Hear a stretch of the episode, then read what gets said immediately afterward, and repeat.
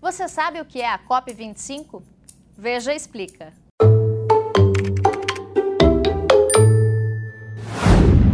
A COP25 é a Conferência da ONU sobre o Clima, que está acontecendo em Madrid, na Espanha, e conta com a participação de quase 200 países.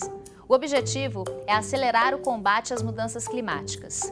Um dos assuntos abordados durante a conferência foi a importância das energias renováveis e a necessidade da transição energética, ou seja, focar mais em energia solar e eólica e diminuir o uso do carvão e do petróleo. Na conferência, cada país se compromete a cumprir um conjunto de metas para evitar que o aquecimento global ultrapasse 2 graus até o fim do século.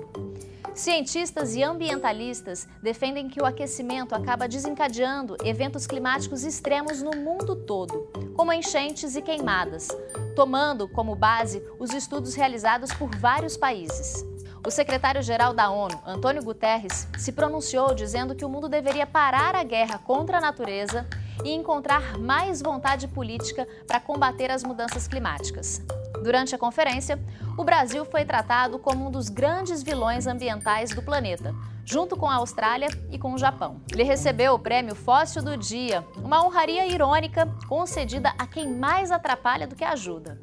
Tudo isso por conta das políticas do governo de Jair Bolsonaro, polêmicas e as recentes crises ambientais no país. Na última delas, Bolsonaro acusou Leonardo DiCaprio de financiar entidades que incendiavam a Amazônia.